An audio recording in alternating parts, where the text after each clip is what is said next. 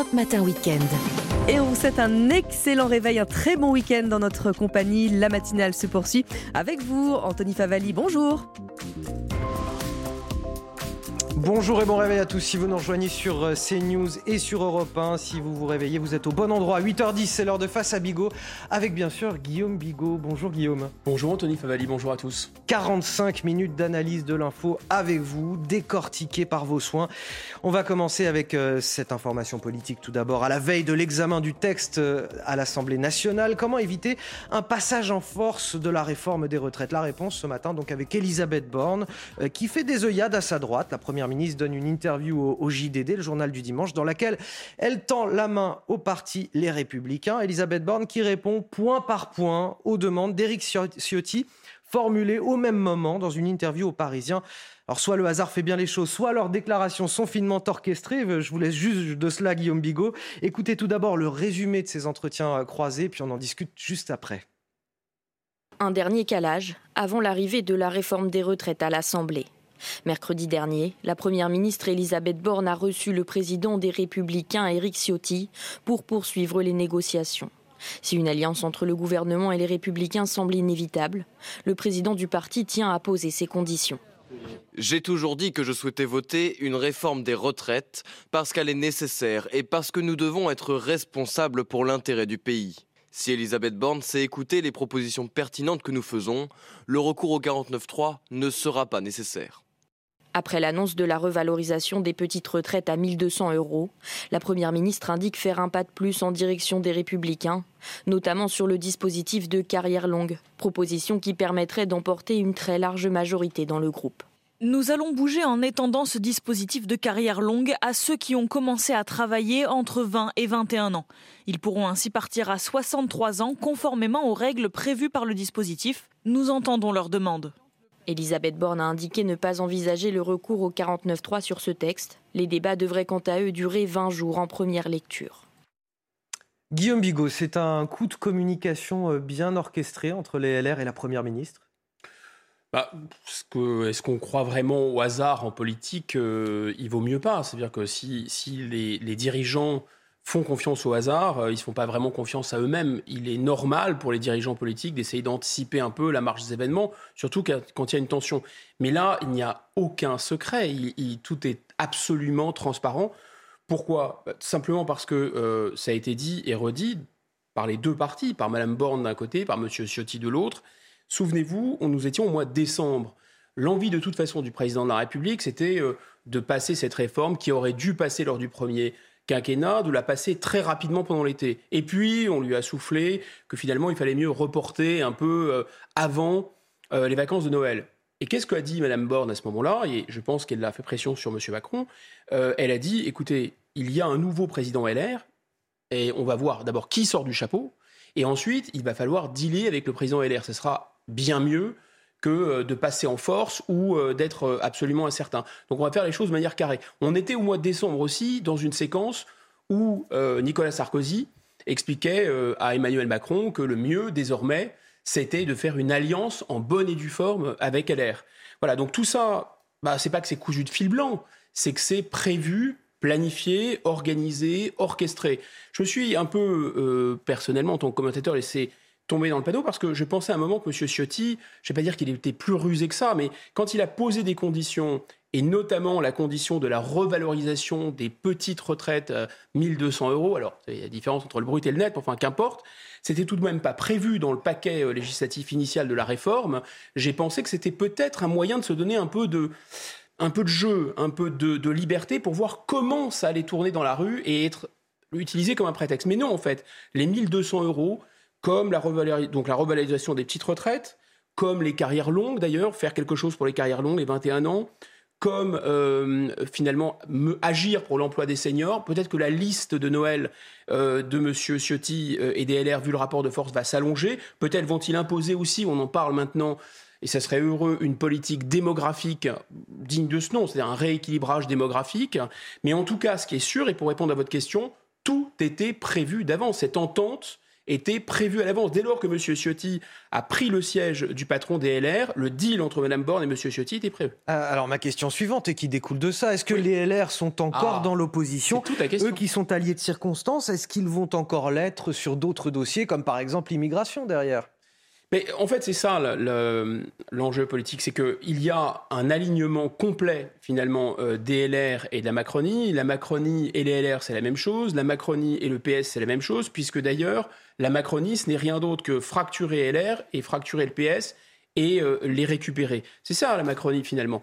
Sauf sur euh, deux points. Un point social du côté du PS qui maintenant bascule vers la NUPES alors qu'ils étaient d'ailleurs pour hein, cette réforme des retraites, mais maintenant ils ont basculé vers la NUPES parce que finalement leur marqueur identitaire politique, c'est la question sociale et qu'ils estiment ne pas s'y retrouver dans ce package, voire même que cette réforme des, retraites, elle symbolise absolument euh, la fracture entre la France d'en haut et la France d'en bas. Donc ça, c'est le message social, économique porté par la NUPES. Et de l'autre côté, le marqueur qui distingue LR, le seul, le dernier de la Macronie, c'est la question régalienne la question de la justice, la question de la police et évidemment la question de la maîtrise des flux migratoires. Donc si vous voulez, qu'est-ce que c'est que LR C'est euh, une Macronie ou, qui n'est pas d'accord avec la Macronie encore sur le régalien. Ce qui veut dire d'ailleurs qu'il suffirait que la Macronie ou un candidat demain, en 2027, issu de la Macronie, un Darmanin quelconque, je pas, euh, dise mais finalement moi euh, euh, sur le régalien je suis pas du tout d'accord. euh, le président Macron était mou du genou. Alors maintenant on va faire des choses sérieusement. Vous savez c'est le fameux discours euh, Madame Le Pen est trop molle euh, pour que la Macronie soit complètement absorbée. Donc on voit bien finalement que les, les LR, de toute façon, c'est un piège cette affaire pour eux. Alors pourquoi c'est un piège? D'abord parce qu'ils ne sont pas unis. Ça n'a échappé à personne. Monsieur Ciotti, il est élu, certes, mais il n'est pas élu avec une confortable avance. Il y a toujours euh, quelqu'un qui lui mord les fesses à l'arrière, qui s'appelle Aurélien Pradier. Et cet Aurélien Pradier, il veut justement se positionner comme euh, le LR euh, social. Xavier Bertrand est pas loin en embuscade. Et finalement, on peut se dire que déjà, il va pas y avoir une, unanimité, mais c'est pas très très grave. D'ailleurs, Monsieur Ciotti l'a anticipé. Il a dit écoutez, mon parti, c'est pas une caserne. Sous-entendu, il y en a certains qui vont manquer à l'appel. Et si on refait les comptes, 577 députés, euh, il y en a peut-être 250 qui sont absolument sûrs et certains de voter en faveur de la réforme dans les rangs, disons, des alliés euh, officiels du gouvernement. Et il y a 62 euh, députés LR. Et pour vraiment que la réforme soit, pour que ça, passe de manière vraiment à l'aise, il faudrait qu'il y ait, allez, 40 députés, par exemple, parmi les 62, 40 députés LR parmi les 62 qui votent pour cette réforme, parce qu'il pourrait y avoir aussi des gens qui manquent à l'appel à l'intérieur de la majorité Renaissance. Voilà, c'est grosso modo, si on fait la mathématique électorale, c'est ça. Je pense qu'ils les ont déjà, qu'ils vont mettre en scène ce suspense, qui est en véritable un faux suspense. Mais on, on va peut-être revenir sur la question, parce que l'enjeu Oui. n'est pas ce qui va se passer à l'Assemblée, mais ce qui va se passer dans la rue. Alors, si vous le voulez bien, Guillaume, on, on va faire le point sur cette semaine cruciale qui s'annonce pour la réforme des retraites. Euh, on va faire le point avec Augustin Donadieu, qui est avec nous sur ce plateau. Augustin, les débats commencent à partir de demain dans l'hémicycle à l'Assemblée nationale. Et dans le même temps, les syndicats ont annoncé, euh, dans la semaine qui vient, deux nouvelles journées de mobilisation. Ouais, le coup d'envoi des débats demain dans l'hémicycle, des débats qui vont durer 20 jours, 20 jours durant lesquels eh le gouvernement va tenter de trouver des voix dans les rangs des autres partis, car on le rappelle, le parti présidentiel n'a qu'une majorité relative à l'Assemblée, 249 députés macronistes, c'est 42 moins que la majorité absolue. Alors, pour gagner la bataille dans l'hémicycle et euh, ne pas utiliser le, le 49-3, le gouvernement doit faire des concessions. Mais la bataille dans l'opinion, le gouvernement semble l'avoir déjà perdue. Regardez ce sondage IFOP pour le journal du dimanche. 69% des Français se disent défavorables à cette réforme et ils vont le faire savoir dès mardi, dès mardi car l'intersyndicale appelle à une journée de grève massive le 7 février prochain, notamment dans le secteur des transports, de l'énergie ou encore de la fonction publique. Grève suivie samedi par une grosse journée de mobilisation dans la rue, des manifestations déclarées aux quatre coins du pays pour dire non à cette réforme. Alors le gouvernement a entendu les demandes du Parti Les Républicains, mais restera-t-il sourd à la colère de la rue? Les deux prochaines semaines risquent d'être mouvementées pour le gouvernement. Merci Augustin Donadieu. Guillaume Bigot, est-ce que vous pensez que ces deux interviews croisées dans le Parisien et le journal du dimanche, données à la fois par Elisabeth Borne et Éric Ciotti avec cet accord qui semble se dessiner, euh, sont de nature à, désamorcer finalement la mobilisation qui va venir euh, la semaine prochaine? Est-ce que euh, ça peut finalement quelque part résigner les Français au fait que de toute façon cette réforme, elle va passer? Non, c'est un jeu dupe. C'est-à-dire du côté de la majorité parlementaire, euh, c'est pas c'est pas complètement gagné, mais enfin on joue un peu au suspense d'une certaine façon. Le suspense, il est très limité. Je répète, même si une partie importante de LR faisait défection, de toute façon, ça passerait. Peut-être ric-rac, mais ça passerait. C'est pas tellement l'enjeu. est-ce que la question peut être est-ce qu'une fois que c'est voté, démocratiquement euh. Euh, il faut aussi que le Sénat vote, le Sénat et l'Assemblée nationale vont voter. Donc ça, ça veut dire que sur le plan des institutions représentatives de la Ve République, la loi sera faite. La loi est la loi. Hein, du radlex, sedlex, comme on dit. OK. Sauf que, politiquement, le problème, c'est celui des institutions représentatives. C'est celui de la faible représentativité euh, des députés, alors des sénateurs et des députés. Et quelle est la vous voyez, là, on, joue aussi euh, dans ce poker monteur. Le président de la République dit Mais alors, si jamais il ne votait pas, euh, je brandirais. Euh, enfin, je brandirais. Je mettrais à exécution la menace de dissolution. Et là, en fait, quand on, écoute les députés, même des députés Renaissance et des députés LR, qu'est-ce qu'ils disent? Ils disent Mais j'espère que c'est quasiment impossible, parce que probablement que la majorité serait encore plus féroce contre enfin qu'il y aurait vraiment cette fois-ci une majorité absolument contre, excusez-moi, le, euh, le gouvernement et cette réforme. En fait, les députés LR savent qu'auprès de leur base, cette réforme ne passe pas du tout, en vérité. Donc c'est aussi un jeu de poker menteur, cette dissolution. Il n'y aura pas de dissolution, puisque la dissolution ne ferait, à mon avis, que renforcer euh, l'hostilité contre cette réforme. Mais le problème de fond, c'est le manque de représentativité. Et c'est ça la question de fond, c'est-à-dire c'est effectivement ce qui va se passer dans la rue. Et une fois que la loi sera votée, est-ce que ça va naturellement, symboliquement, euh, démobiliser les syndicats, démobiliser euh, les manifestants? Ce serait donc un énième épisode de ce que Pascal Bruckner appelle la grogne colérique, c'est-à-dire qu'il y a vraiment une scène inaugurale dans, dans la République française, c'est la révolution, c'est la foule, c'est les gens sortent dans la rue, etc. Et c'est rejoué en permanence. Mais c'est rare, il est très rare, 1830, 1848, 1870, la Commune de Paris, euh, éventuellement 1968, un tout petit peu 95, là le, gouvernement a reculé, mais grosso modo c'est assez rare que ces mouvements éruptifs de foule débouchent euh, sur un recul finalement euh, de la loi, parce que justement les institutions sont censées représenter le peuple. Et donc on en arrive à un deuxième problème, qui est que précisément il y a une abstention maintenant record dans le pays, et qu'il y a une partie du Parlement qui est vraiment vent debout. Et donc, quand vous faites cette addition, si vous additionnez les abstentionnistes et que vous additionnez les gens qui au Parlement sont contre, vous vous rendez compte qu'il y a vraiment un malaise au sein des institutions représentatives parce que finalement, ceux qui sont à l'intérieur contre la réforme euh, au sein du Parlement, c'est-à-dire euh, euh, la NUPES et le RN, mais aussi une partie de LR, sont en minorité. Ils sont en minorité, mais c'est une illusion d'optique. Parce que derrière, vous avez les abstentionnistes. Alors, les abstentionnistes, on ne peut pas les enrôler ni au service euh, de, du RN, ni au service de LFI, mais on peut quand même faire le pari, et on le voit dans les mobilisations dans les petites villes, là où il y a beaucoup d'abstentionnistes, que ces gens-là, ils ne sont pas du tout pour cette réforme. 8h23 sur CNews et sur Europe 1, c'est l'heure de Face à Bigot. Guillaume Bigot, je vous propose d'aller vers les États-Unis, dans le ciel américain justement. Le ballon chinois soupçonné d'espionnage a été abattu sur ordre du président Biden. C'est un avion de chasse F-22 qui s'est chargé de l'affaire au large des côtes de Caroline du Sud. Une action en réponse à une violation inacceptable de notre souveraineté, de la souveraineté américaine, explique le ministre de la Défense américain. Les précisions sur place de notre correspondante Fanny Chauvin. Joe Biden a mis, euh, a mis euh, sa menace à exécution de tirer sur le ballon. Il avait donné cet ordre déjà dès mercredi, mais le Pentagone a préféré attendre que l'aéronef soit au-dessus de la mer pour éviter tout dégât au sol. Alors quand le ballon s'est retrouvé au large des côtes de la Caroline du Sud, un avion de chasse a lancé un tir de missile pour atteindre le euh, ballon. Trois aéroports régionaux ont dû fermer des avions ont été déroutés. Désormais, les gardes-côtes et les plongeurs sont à la recherche des débris qui ont pu tomber jusqu'à 15 mètres de profondeur dans l'océan. Les pièces retrouvées seront ensuite analysées dans un laboratoire du FBI pour prouver qu'il s'agit bien d'un ballon espion chinois et, et non d'un aéronef à but scientifique comme l'affirme Pékin. Dans tous les cas, cette opération jette un froid entre les deux pays avec une première conséquence, le report de la visite euh, du ministre des Affaires étrangères Anthony Blinken en Chine exprimer euh, cette nuit son fort mécontentement. Elle se réserve le droit de répliquer. Euh, Guillaume Bigot, la, tension est, très vive entre les deux pays alors que les relations n'étaient déjà pas au beau fixe. Non, non, c'est sûr. Et il y a plein de questions qui sont sans réponse pour l'instant au sujet de ce ballon. C'est-à-dire, est-ce que c'est une erreur des Chinois? C'est assez peu probable parce qu'il est quand même passé au-dessus d'un certain nombre de, sites stratégiques.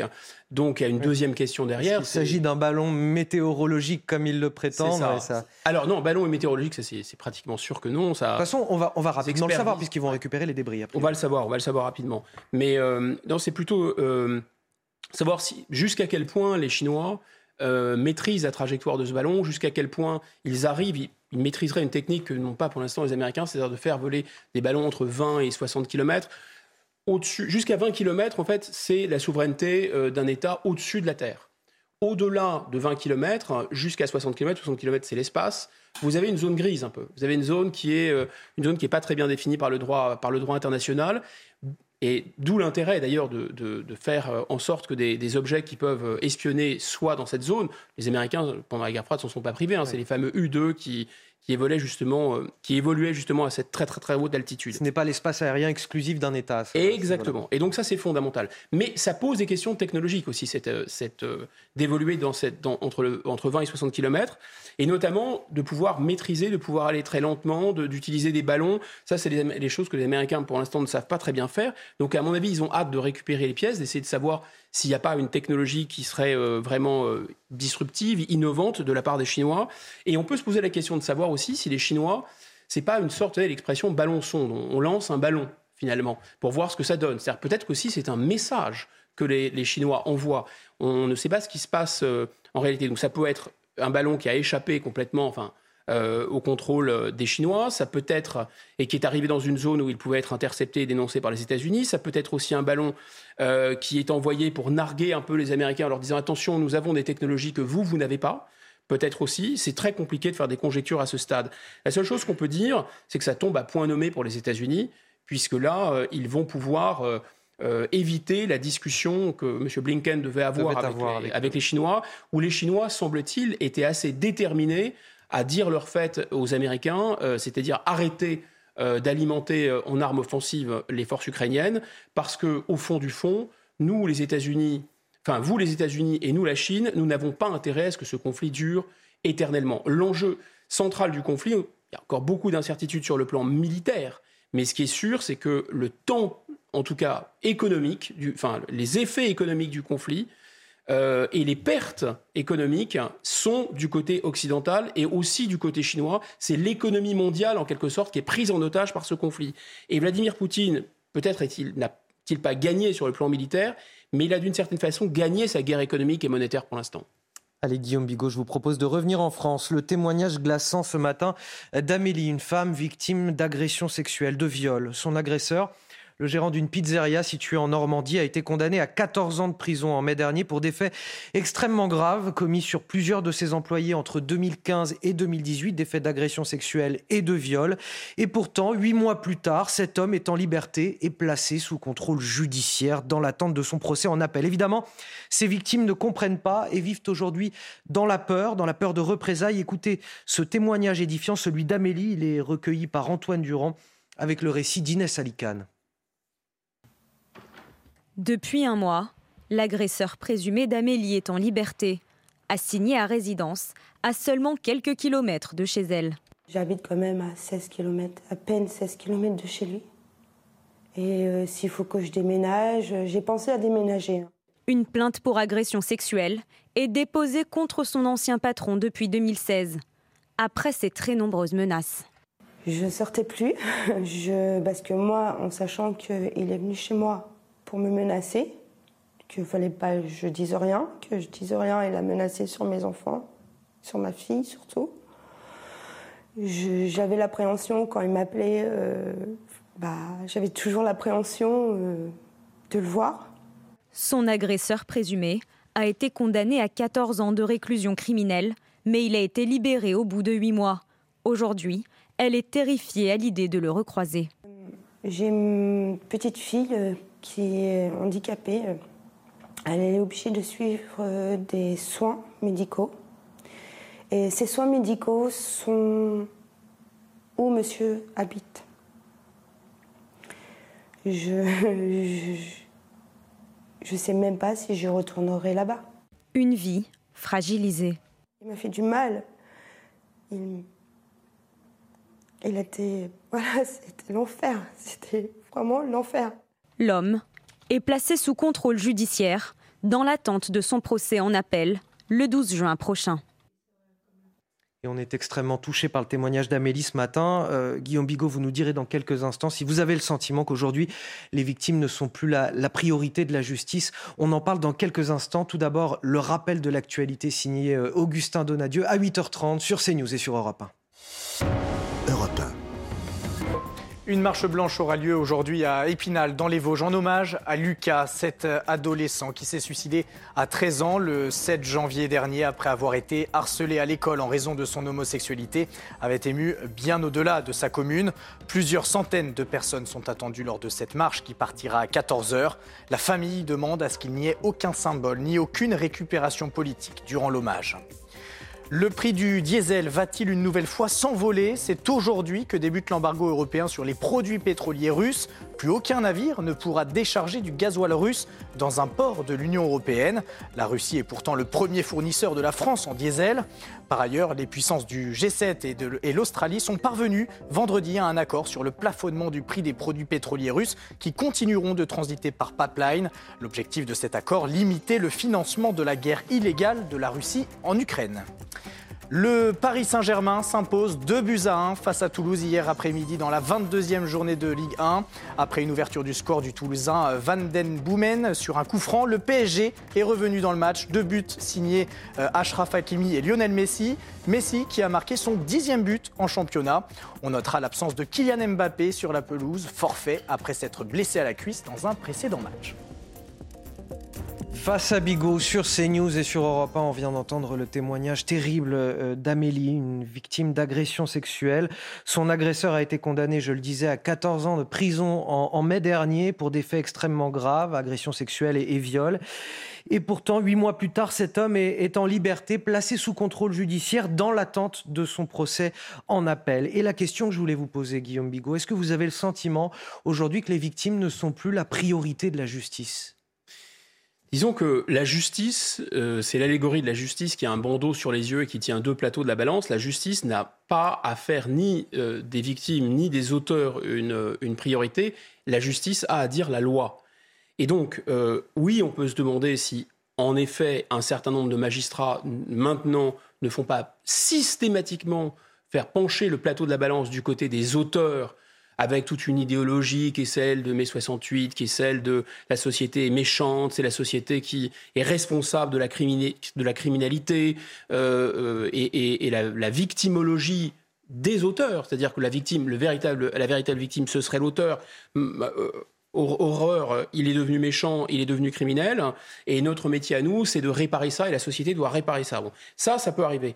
Mais il y a un autre euh, problème, et le problème initial, c'est d'abord que la loi pénale aujourd'hui, le code pénal, le code de procédure pénale et les lois pénales sont trop, j'allais dire, trop molles. En tout cas, elles, sont, elles ne sont pas suffisamment dissuasives. Elles ne permettent pas un bon bénéfice, euh, un bon, une bonne balance revient à l'idée de la balance, mais cette fois-ci la balance bénéfice-risque.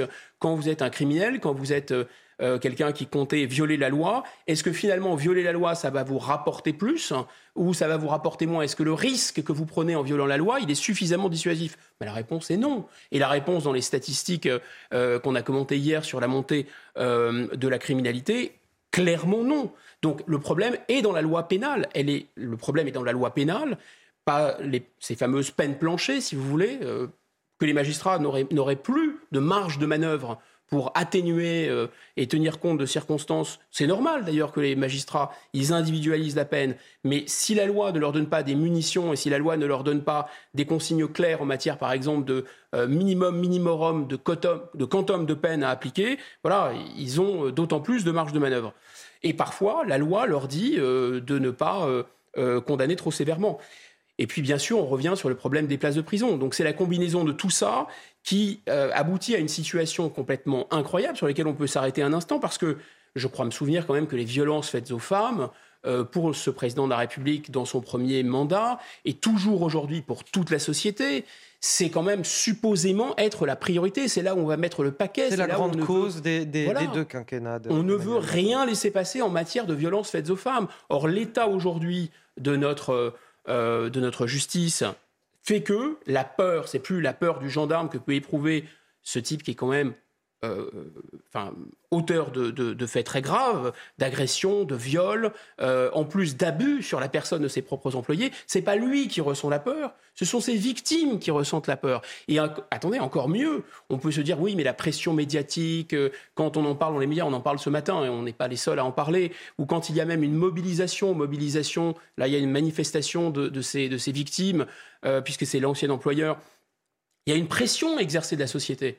Donc on s'est dit non, mais là c'est impossible. Peut-être de temps en temps, par un manque de moyens, ça peut passer sous les radars. Mais là, on est dans un sujet qui est au centre de la politique du gouvernement. C'est un sujet, euh, les médias mettent en plus le, euh, le, projecteur dessus. Et en plus, il y a une pression populaire. Et quoi? Bah, Rien, il ne se passe rien. Donc effectivement, on est dans une sorte de vision extrémiste des droits de l'homme qu'on appelle l'état de droit, qui n'est ni le droit ni l'état d'ailleurs. Voilà, une forme de, de laxisme, je résume votre propos, une forme de laxisme de certains magistrats, euh, laxisme aussi euh, par la loi elle-même, parce qu'elle est ainsi faite, et puis laxisme aussi par manque de moyens, et vous évoquiez notamment les places de prison. Guillaume Bigot, le Val d'Oise à présent, pardonnez-moi, j'ai un chat dans la gorge. un certain nombre de maires s'élèvent aussi contre la réforme des retraites dans le département du Val d'Oise. Jeudi dernier, 150 d'entre eux se sont rassemblés devant la préfecture de, de Cergy pour dénoncer une mesure du texte, c'est l'augmentation des, cotisations sociales pour les collectivités, une mesure qui va leur coûter très très cher alors que les municipalités croulent déjà sous les dépenses d'énergie. Je vous propose d'écouter, Guillaume Bigot, le témoignage de, Yannick Boisdec, maire de Cormeil en Parisie.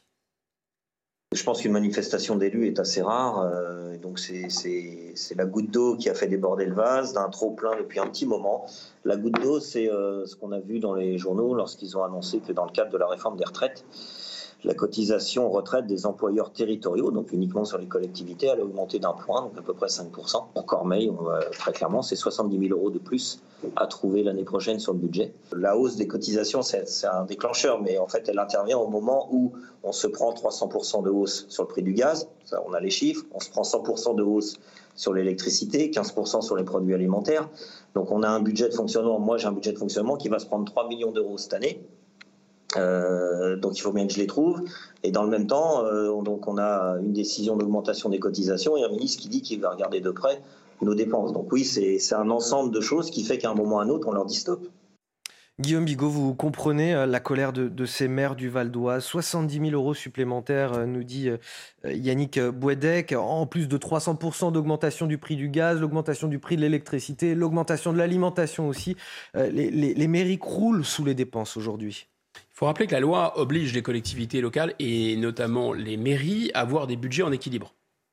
Et donc déjà, eux ressentent comme une injustice terrible qu'un État euh, vraiment structurellement déficitaire et qui ne cesse de, voter, lui voter pour lui-même des budgets en équilibre et d'aggraver l'endettement public, les oblige, eux, à voter des budgets en équilibre. Alors certains s'arrangent pour que leurs finances soient, saines. De toute façon, c'est une obligation de la loi, mais il y a un différent type, de, d'expédients qu'ils peuvent trouver et parfois il y a une aide déjà de l'État qui leur permet euh, d'équilibrer leurs finances.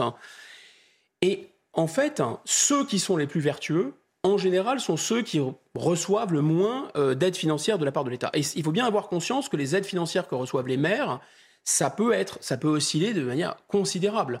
Dans des municipalités qui sont bien gérées, l'État peut donner 64 euros par habitant. Dans des municipalités où les besoins explosent aussi, euh, parce qu'il y a beaucoup de misère, parce qu'il y a, euh, euh, disons, aussi une, paupérisation du territoire. les aides de l'État vont jusqu'à 1000 euros par habitant. Donc, les maires, d'une certaine façon, retrouvent un peu la problématique des gilets jaunes, si vous voulez. Ceux qui font tout bien, ceux qui arrivent à équilibrer complètement sans trop d'aide de l'État, etc., eh bien, voilà, ils sont maintenant face à la hausse de l'énergie. Et l'État, en plus, les pousse à la faute en leur demandant d'augmenter euh, leurs impôts locaux, ce qu'ils ne veulent pas faire, sinon ils vont se mettre leur population à dos, ou alors de couper dans les dépenses.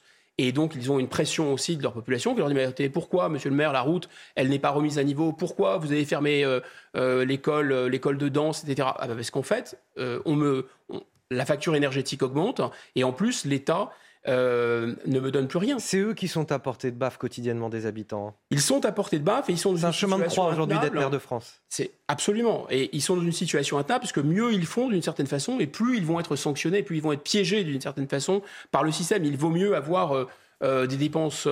Euh, des dépenses locales qui sont complètement dans le rouge, l'État va vous aider et ça va stabiliser les choses. Donc c'est terrible. Donc ils sont soit dans une situation où ils vont diminuer les dépenses, évidemment se mettre leur population à dos, soit dans une situation où ils vont augmenter les recettes, ils vont encore se mettre leur population à dos. Et effectivement, on a bien ce phénomène de découragement des maires, donc un détricotage de la démocratie par le haut. Il y a celui par le bas, l'abstention. Cette fois-ci, c'est un détricotage par le haut. À Paris, la police a évacué hier après-midi près de 150 migrants qui avaient investi une école désaffectée. Ils s'étaient introduits dans l'établissement par effraction la nuit précédente avec euh, l'aide d'une association, United Migrants. Les sans-abri ont été euh, relogés dans des hébergements d'urgence. Le représentant de cette association a quant à lui été placé en garde à vue. Euh, les explications avec Alexis Vallée, on en discute juste après. Il est aux alentours de 17h30 ce samedi, lorsque les forces de l'ordre évacuent près de 150 sans-abri d'une école désaffectée parisienne. Ces derniers avaient investi les locaux la nuit précédente. La mairie du 15e arrondissement se trouve désemparée. Il faut faire preuve d'humanité et de fermeté. C'est ce que nous essayons de faire justement. Humanité en essayant de trouver des hébergements d'urgence pour toutes ces personnes-là qui sont aujourd'hui à la rue et en situation de détresse, mais également de fermeté, rappeler que cette occupation, elle est illégale. À l'origine de l'opération, l'association United Migrants qui vient en aide aux migrants et aux demandeurs d'asile et qui dénonce le manque de logement pour les sans-abri. De leur côté, les riverains demandent une meilleure prise en charge. Je trouve qu'il est terrible de laisser les gens dans, dans, dans, la, dans, les, dans les rues. Ça nous coûte très cher quand je vois le nombre de policiers qui sont mobilisés pour une opération comme celle-là et les bus qui attendent, qui vont les emmener je ne sais où. C'est dramatique. Selon la mairie, toutes les personnes évacuées ont été relogées dans des hébergements d'urgence. Guillaume Bigot, cela pose encore et toujours le rôle de ces associations euh, d'aide aux migrants, aux, méthodes parfois contestables. Est-ce qu'elles ne génèrent pas non plus, euh, par leur méthode justement, un appel d'air pour l'immigration clandestine en, jalonnant, en balisant euh, plutôt leur parcours de la Méditerranée jusque dans les grandes villes? C'est-à-dire qu'il y, a là aussi une énorme hypocrisie parce que ces associations, on est aperçu avec l'Ocean Viking, sont subventionnées. Alors, elles ne sont pas toujours subventionnées par l'État, quoique certaines sont subventionnées par l'État. L'État mais aussi les collectivités locales, les municipalités, sous-traitent en quelque sorte le problème des migrants à ces associations.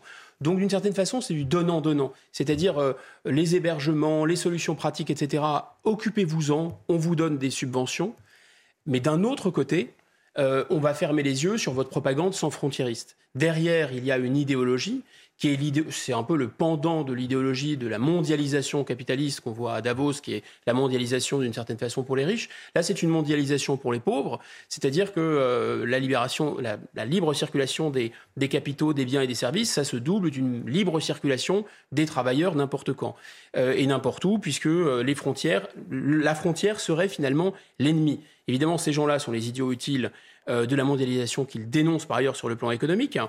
Mais surtout, il y a cette logique, cette fameuse logique de désobéissance civile qu'on voit dans d'autres domaines, les bassines par exemple, etc. C'est-à-dire que puisque votre votre combat est un combat d'avant-garde, puisque vous luttez euh, pour un monde sans frontières, que c'est l'utopie euh, qui va changer le monde, vous vous autorisez, euh, y compris à rentrer dans la plus totale illégalité, donc à prendre d'assaut des bâtiments publics, on l'avait vu à la mairie, de vous installer de manière illégale sur le domaine public, on avait vu place de la République, et vous permettez d'entrer par effraction là, et puis d'organiser un mouvement, puisque voilà, les, les, journalistes qui étaient sur place ont, croisé euh, des migrants qui disaient mais j'ai été appelé, j'ai reçu un SMS de l'association.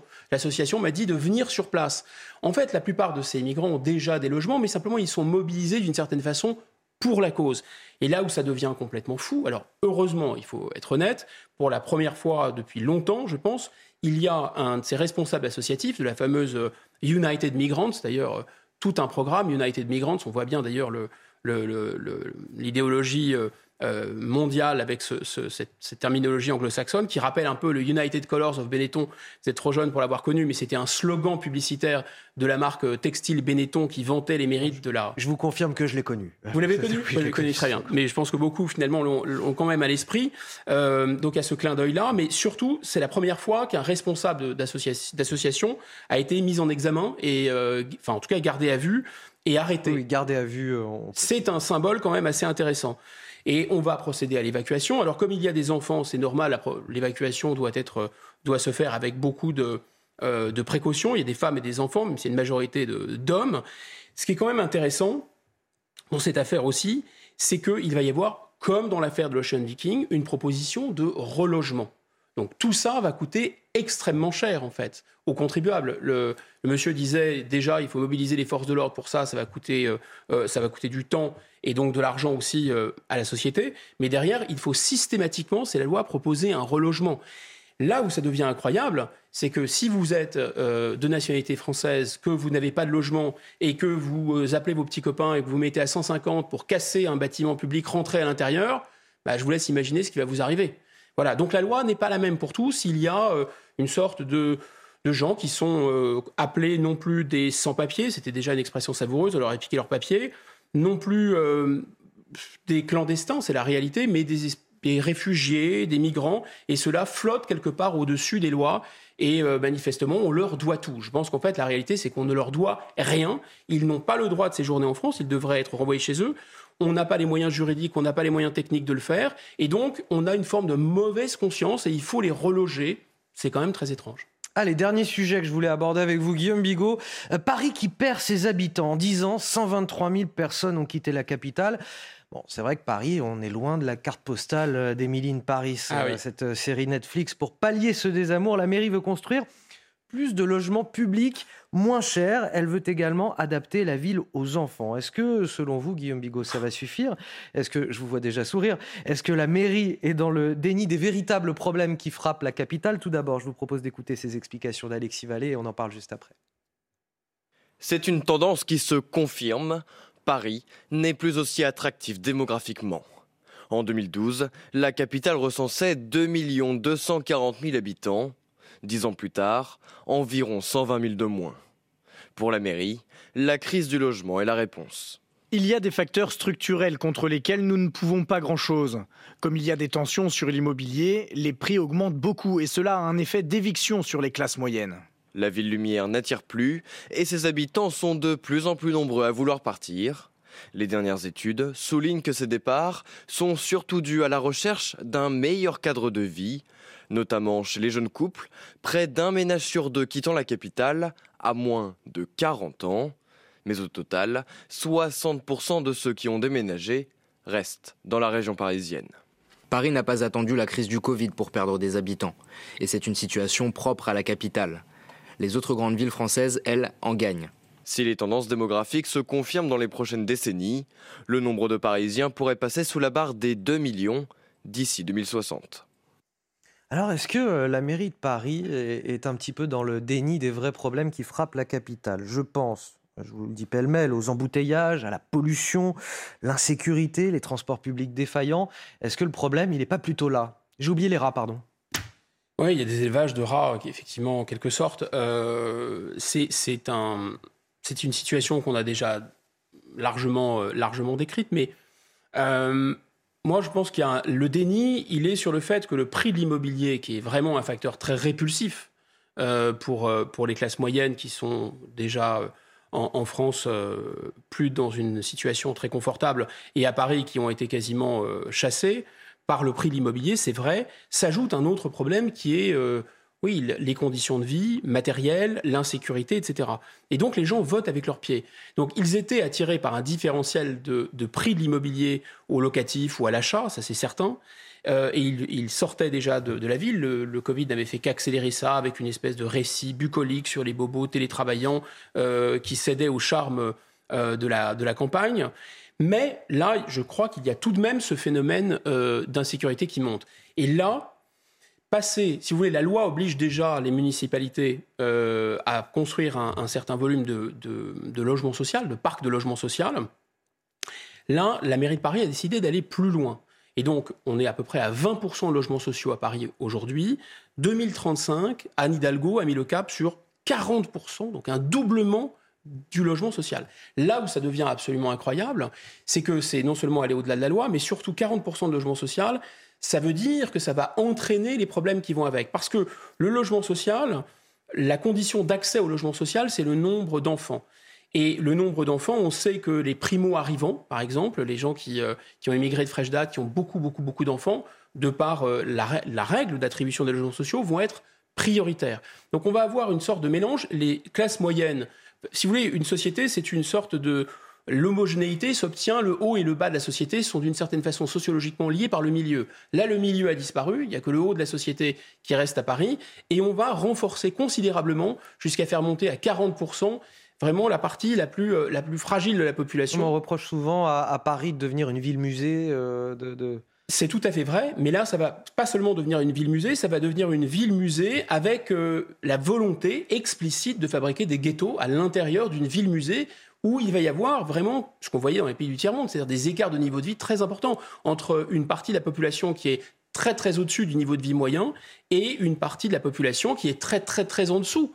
Euh, du niveau non seulement de vie moyen, mais même de la pauvreté, du standard euh, de la pauvreté. Ça, je pense que ce cocktail est absolument explosif. Pour l'instant, on le commence à le voir déjà. Il y a déjà des manifestations de ça. Alors, on parlait tout à l'heure de la euh, de sorte de, mouvement euh, de communication sur la, en, introduisant des migrants de force dans cette école du 15e arrondissement, c'est d'une certaine façon aujourd'hui un peu euh, de l'ordre de la com, du symbole, mais demain, ça ne sera pas de la com et ce ne sera pas du symbole, parce que finalement, cette, euh, cette super bourgeoisie hors sol qui peut habiter à Paris, elle utilise aujourd'hui cette main-d'œuvre très très bon marché qui la sert, c'est le phénomène Uber, si vous voulez voilà, euh, il y a une, main-d'œuvre un peu servable et, et corvéable à merci, mais il y a un autre pendant de ça. L'autre pendant de ça, c'est la montée de l'insécurité. L'autre pendant de ça, c'est le crack. Si vous voulez, Uber et le crack, c'est deux facettes, une plaisante, une déplaisante d'une même réalité. Quand on arrivera, à mon avis, à 40% de nos si on n'y arrivera pas, mais si euh, Madame Hidalgo poursuivait, était en mesure de poursuivre son objectif, en 2035, la situation à Paris, maintenir pour l'État français l'effet vitrine sur Paris, et donc demain, ça sera un sujet, hein, parce que 2024, c'est demain pour les Jeux Olympiques euh, et, pour, euh, et pour la Coupe du Monde de rugby, maintenir cet effet vitrine de Paris, qui est aussi la première destination touristique du monde, dans ces conditions, ça va devenir très très compliqué. Et on arrive à la fin de notre échange, Guillaume Bigot. Merci à vous. On va rejoindre tout de suite Sonia Mabrouk depuis les studios d'Europe 1. Bonjour Sonia. On vous retrouve tout à l'heure à, à 10h pour le grand rendez-vous CNews Europe 1 Les Échos. Qui est votre invité ce dimanche? Bonjour à vous Anthony, bonjour à tous. Notre invité actualité des retraites euh, oblige, c'est le porte-parole du gouvernement Olivier Véran. J'imagine que c'est l'un des thèmes sur lesquels vous allez euh, l'interroger aujourd'hui Sonia évidemment avec euh, ce qu'a déclaré la Première ministre ce matin dans le journal du dimanche et ses concessions, ses ouvertures à la droite. Alors euh, il sera beaucoup question de la réforme des retraites et de la semaine décisive qui s'annonce. Et puis l'autre chantier sensible, il ne faut pas l'oublier, avec le projet de loi immigration. Voilà pour euh, l'essentiel de l'émission. Rendez-vous à 10h en direct. Merci Sonia, le rendez-vous est pris 10h sur CNews et sur Europe 1. Le grand rendez-vous avec Olivier Véran, le porte-parole du gouvernement. Vous restez avec nous sur euh, CNews. Tout d'abord, la matinale euh, week-end se poursuit. Et sur Europe 1, c'est l'heure de retrouver Léna Monnier et Frédéric Tadei. C'est arrivé demain. Excellente journée à tous sur CNews et sur Europe 1, bien sûr. Merci Anthony euh, Favali. Bon dimanche à vous également. Et bonjour Frédéric Tadei. Quel est le programme aujourd'hui? Bonjour les naïcs, qu'est-ce que l'intelligence artificielle va changer à la médecine? Qu'est-ce qu'elle est déjà en train de changer? C'est Jean-Emmanuel Bibot qui va nous le raconter. Il est à la fois professeur de médecine, chercheur et spécialisé dans l'intelligence artificielle. Et puis je recevrai Olivier Babot pour son livre La tyrannie du divertissement. Et oui, on a tellement le choix que ça en devient un problème. Et l'on terminera l'émission avec euh, Avril Bénard. Elle publie un premier roman. Vous vous êtes sûrement euh, livré à cette expérience un jour. Euh, si j'avais une heure devant moi, que je devais quitter mon domicile, qu'est-ce que j'emporterais Eh. Eh bien, c'est justement le sujet de son premier roman. Eh ben, merci beaucoup à Frédéric Tadei. On va découvrir ça évidemment juste après le journal de 9h qui arrive dans quelques minutes sur Europe 1 puisqu'il est 8h54, journal de 9h dans lequel nous reviendrons sur cette guerre entre Washington et Pékin puisque le ballon chinois a été détruit par les Américains cette nuit. À 9h, nous entendrons la réaction de notre correspondant, le correspondant d'Europe 1 en Chine à Pékin. À tout de suite.